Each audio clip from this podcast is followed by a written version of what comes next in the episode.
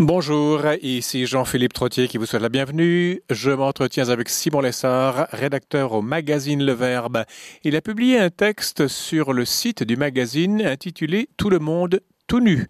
Il y explore la différence entre un voile et un masque. Mais tout d'abord, Louis Bouchard, chroniqueur économique, évoque les déboires financiers de Terre-Neuve et Labrador aux prises avec une dette et un déficit gigantesque.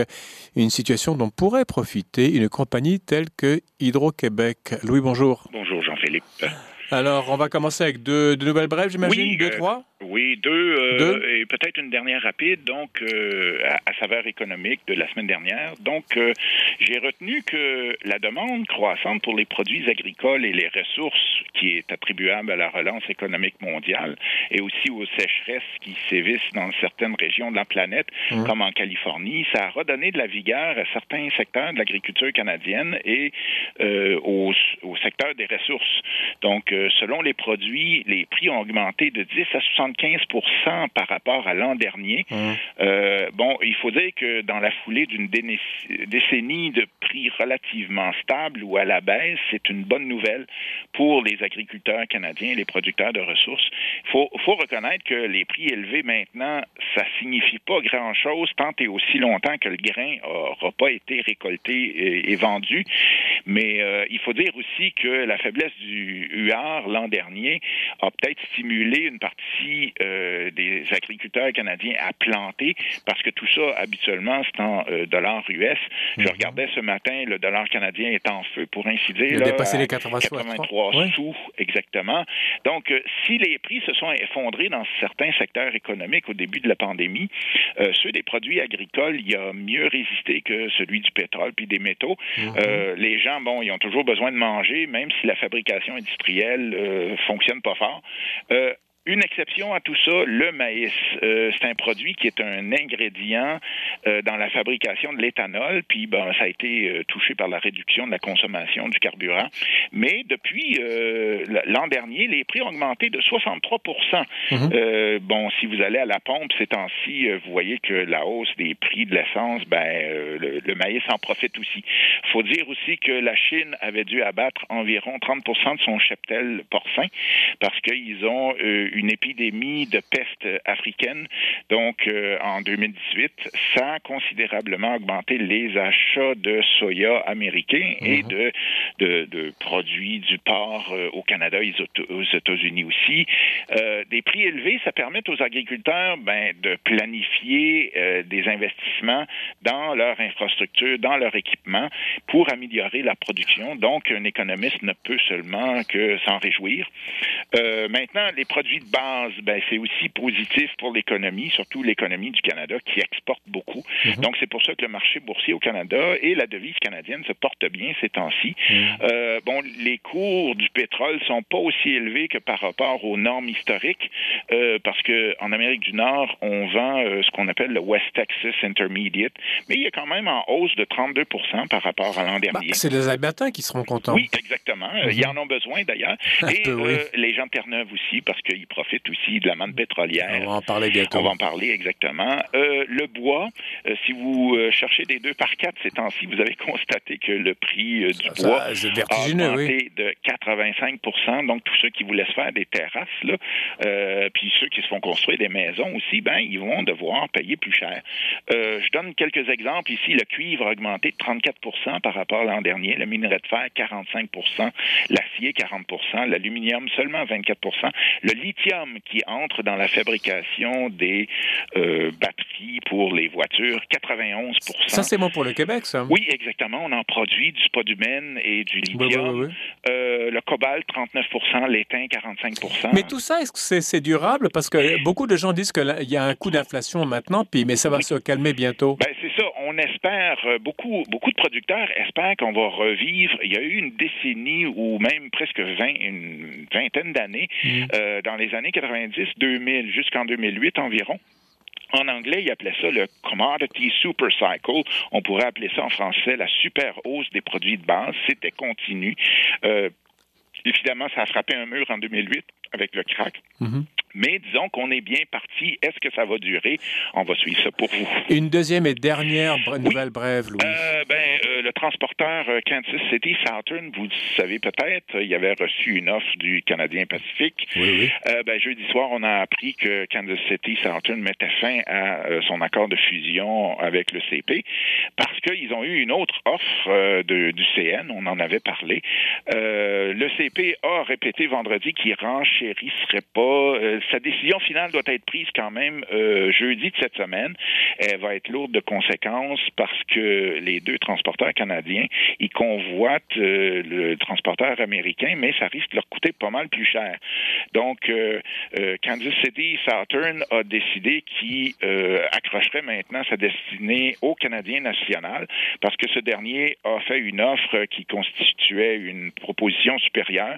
Donc, ça fait en sorte que probablement ça va aller en direction du CN, mais c'est pas fini parce que euh, avant d'entrer en onde, j'ai vu que euh, les autorités états-uniennes sont pas certaines d'être heureuses. Vous savez, pendant les négociations, euh, Kansas City, Southern se mettrait en fiducie, pour ainsi dire, pour pas, si jamais ça foire ou tout ça. Donc c'est pas et c'est une c'est une proposition que les autorités états-uniennes ont refusée. Donc, Mais dites-moi, Louis, est-ce que c'est le Canadien Pacifique qui a les reins solides pour à, à, nouveau damer le pion du Canadien mm. national Moi, je ne euh, pense pas. Je vous dirais que euh, ces histoires, bon, ça, ça, fait des chicanes qui sont intéressantes pour euh, ceux qui suivent l'actualité économique. Et ça fait de la bonne radio. Ça fait de la bonne radio, mais euh, plus ça va être cher, et puis on n'est pas certain que le CP soit en mesure de quand même euh, augmenter son endettement autant. Je comprends. Donc, on va parler cette semaine d'endettement aussi. C'est le sujet de la semaine. Il nous reste 12 minutes. Oui, ça va très mal à Terre-Neuve et Labrador, et ça pourrait être une occasion d'affaires pour Hydro-Québec. Euh, en gros, c'est ce qu'on lisait dans un article de Francis Vaille en fin de semaine dans la presse. Euh, Terre-Neuve fait face à un énorme défi. Euh, en gros, on peut dire qu'elle a perdu, à partir de 2007, les pédales. enivrée par le boom pétrolier, elle s'est mise à dépenser sans compter pendant des années, sans se créer un fonds de prévoyance pour l'avenir, si bien qu'aujourd'hui, ses dépenses par habitant sont 32 plus élevées que celles des autres provinces. Mais pardonnez-moi, Louis, mais elle a dépensé en quoi? En autoroute? En infrastructure? En, euh, en infrastructure, en, mais surtout, ils ont augmenté. Pendant très longtemps, ils étaient à la traîne, ils vivaient de préréquation. Et en 2007, ils ont signé un accord avec le gouvernement fédéral sur les redevances. Et là, ça faisait en sorte que euh, Terre-Neuve se mettait à contribuer à la péréquation au lieu d'en recevoir. C'est fierté. quand même, oui, c'est une fierté quand même. On hâte au Québec de faire ça oui, aussi, Oui, exactement. Et, mais ils sont seulement 500 000 habitants. C'est un petit Québec, là, quand même. Je pense que Québec, c'est 800 000 habitants. Mhm. Et si on regarde, et, si on regarde, par exemple, euh, les déficits, euh, puis la dette réelle, ben, elle se monte à environ 5, 50 milliards de dollars. C'est quand même, pour une petite population comme ça, très élevé. Il faut dire qu'entre 2007 et 2014, ça allait bien parce que les prix du pétrole euh, étaient élevés. Mais souvenez-vous, en 2014, ça s'est effondré. Hmm. Ça fait disparaître les grosses redevances pétrolières, ce qui a provoqué, je dirais, de monstrueux déficits euh, budgétaires. Euh, et, tous les ans, euh, depuis 2008, Terre-Neuve dépense 25 de plus que son budget. Donc, imaginez-vous, on fait un déficit et à tous les ans, ben, ça devient monstrueux après un certain temps. rajoutez à ça le fiasco du projet électrique, hydroélectrique Muskrat Falls hmm. sur la rivière Churchill. Euh, à l'époque, le premier ministre euh, Danny Williams voulait rien entendre des offres de partenariat avec le Québec. Le projet, lui, s'est mis à déraper. Les dépassements de coûts sont énormes. Ça va faire doubler le prix de l'énergie à Terre-Neuve. Euh, présentement, il paye, il paye, environ 13 cents le kilowatt. Ça risque de passer à 24 cents le kilowatt. Où qu'on est bien au Québec, hein? Oui, on commence à penser, si on se compare, ben finalement, je crois qu'on paye 6 à 7 cents. Donc, ça vous donne une idée. Euh, la situation est si dramatique qu'en mars euh, dernier, la province était incapable de convaincre les financiers de lui prêter de l'argent. Ben oui, évidemment, parce que qu'est-ce qu'ils peuvent donner en échange? Il y a du poisson, il y a du bois. Euh, il y en a plus beaucoup de poissons. C'est ça, la morue a disparu. Déjà, le bois, ben, il y en a ben, encore. oui, il y en a encore un peu. bref, on frôle la faillite. Hmm. ça fait en sorte que le 6 mai dernier, bon, il y a une équipe de choc qui a été dirigée par une gestionnaire de renom, Moya Green, qui a déposé un rapport sur la situation économique de Terre-Neuve, mhm. qu'elle a appelé The Big Reset. Euh, en français, on dirait le grand rajustement, la grande réinitialisation. Mhm. Euh, il avait été commandé par le premier ministre Andrew Fury, euh, le prédécesseur de, de monsieur du, du président, du premier ministre actuel.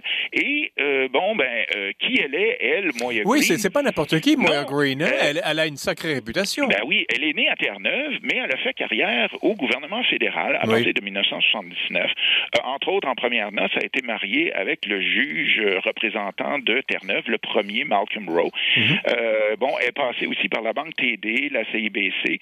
Elle a été au ministère des Transports où, à l'époque, elle a rencontré un certain Paul Tellier, qui était au Conseil du Trésor, puis ils, ont travaillé ensemble sur la privatisation du Canadien national. Elle l'a suivi quand lui est allé chez Bombardier pour ensuite prendre la direction de Post Canada pendant huit ans, puis est allé à la Royal Mail en Angleterre. En Angleterre? En Angleterre, une, une petite Terre-Neuvienne qui a mis de l'ordre dans la Royal Mail.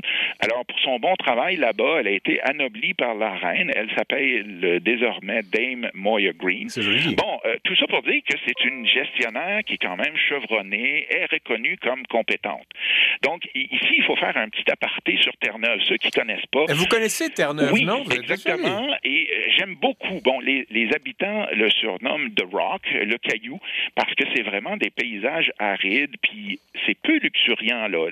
la nature euh, en arrache là-bas. Euh, le sol est très... Euh, écoutez, vous n'avez pas à peine quelques centimètres de d'humus.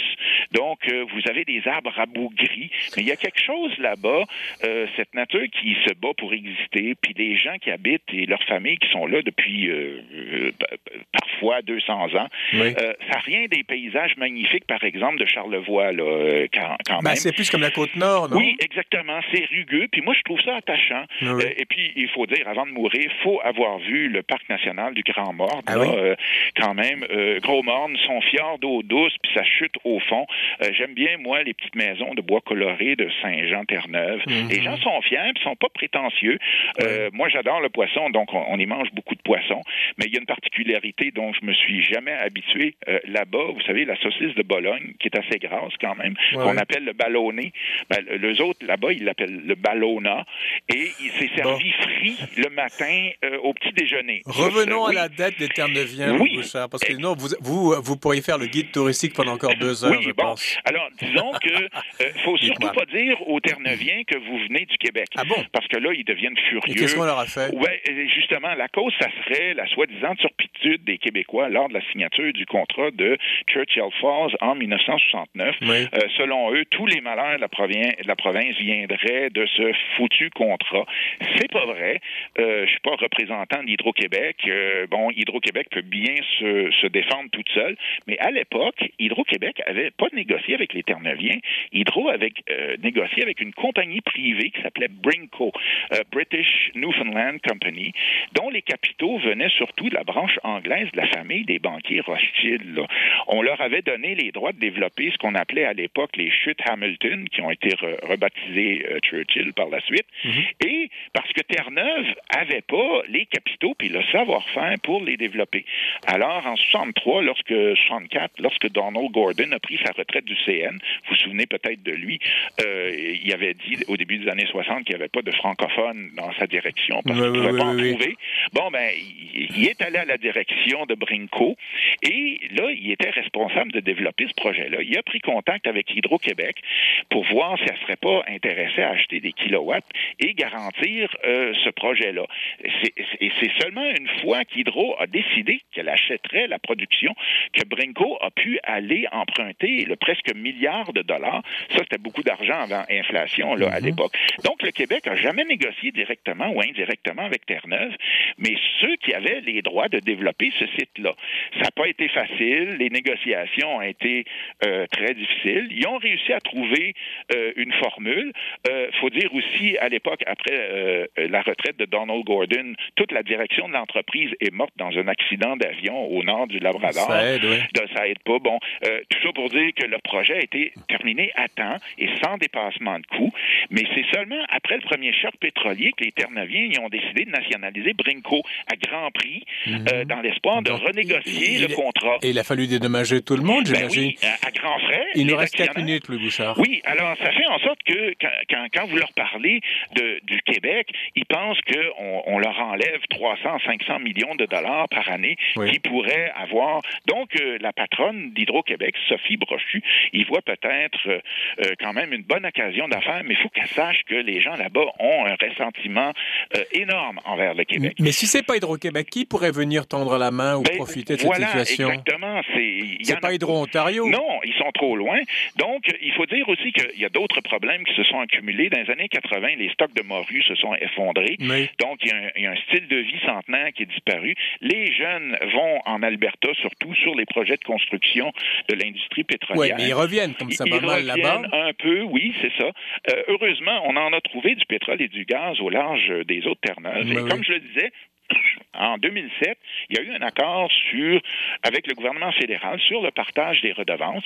Terre-Neuve pensait qu'il était finalement sorti du trou et euh, au lieu de mettre de l'argent de côté, comme on dit souvent dans cette chronique, ben là, on s'est dit, on va euh, payer nos, nos, fonctionnaires mieux, on va en engager et un esprit revanchard, ils se sont lancés dans le développement de Muskrat Falls, qui est sur la rivière Churchill. Mais Donc c'est la même, c'est le même système que Churchill Falls de 69, mais c'est Muskrat Falls. C'est la même rivière. Quoi. Oui, exactement. et qui est développé cette fois-ci par les Terre-Neuviens eux-mêmes. Oui, d'accord. Euh, ils ont et ils ont fait une chose extraordinaire. Ils ont quasiment donné l'électricité pour 30 ans à la compagnie Cassez Emera, mhm. qui elle s'est engagée en échange de financer une ligne de transmission sous-marine. Imaginez-vous, du Labrador sous l'eau jusqu'en Nouvelle-Écosse. Euh, les coûts de construction de Muskrat Falls ont dérapé euh, tout seul, sans l'aide et la turpitude des Québécois. il faut dire, ces temps-ci, l'ancien premier ministre Danny Williams, qui avait lancé ce euh, programme-là, il garde un profil euh, plutôt bas. Oui, c'est fait discret, oui. Alors, revenons à ce rapport Green, Moya Green, Moya Green, qui, a, qui, a pondu un truc parce que Terre-Neuve et Labrador est dans le trou financier. En, en, une minute et demie, qu'est-ce qu'il raconte? Ben, ça fait 300 pages. Ça oh devrait être, selon moi, lu par tous ceux qui s'intéressent aux finances publiques et surtout ceux qui pensent que les déficits puis la dette, ce sont que des chiffres, des zéros. Vous avez des vues de l'esprit. Euh, le gouvernement ternevien fait des déficits de l'ordre, je l'ai dit, de 25% de son budget, et ce, de chaque année depuis 2008. Les coûts de financement de la dette sont maintenant le deuxième poste après les services de la santé. Mhm. Ça risque de devenir le premier. Là. Donc, euh, plus personne veut prêter à la province. Il n'y a pas d'institution financière locale qui pourrait leur venir en aide. S'il n'y avait pas eu la pandémie euh, et si le gouvernement fédéral n'était pas intervenu, il serait en faillite, là, quand même. À un moment donné, il aurait été incapable de payer les fonctionnaires. C'est pas drôle. Et donc, Dame Moya Green dit, ben, vous savez, pour les prochaines années, faut couper le budget, par exemple, dans les universités de 5% sur 6 ans, ça fait 30 ah. on, lit ça, puis on se dit, il faut couper, il faut couper, euh, il faut mettre des taxes, il faut mettre des tarifs partout. Et à un moment donné, ça devient l'horreur. Comment ils vont faire pour s'en sortir? C'est pas évident. Ils vont devoir vendre des actifs, et c'est là où peut-être Hydro-Québec y verrait une occasion d'affaires. Mais comme je le disais, il faut toujours se souvenir, euh, les Québécois là-bas ont très mauvaise réputation. Selon moi, euh, c'est pas. Euh, si on regarde l'histoire, on, a négocié. D'ailleurs, la Cour suprême l'a dit à plusieurs reprises qu'on a négocié correctement. Mhm. Mais il faut savoir toute cette histoire-là derrière tout ça, et surtout se dire que la dette et le déficit, c'est pas seulement une vue de l'esprit. Ça peut créer des problèmes sérieux. Morale de l'histoire, voilà. Merci beaucoup, Louis Bouchard. On vous retrouve dans, de, bah, dans une semaine. Une semaine, comme toujours. Merci infiniment.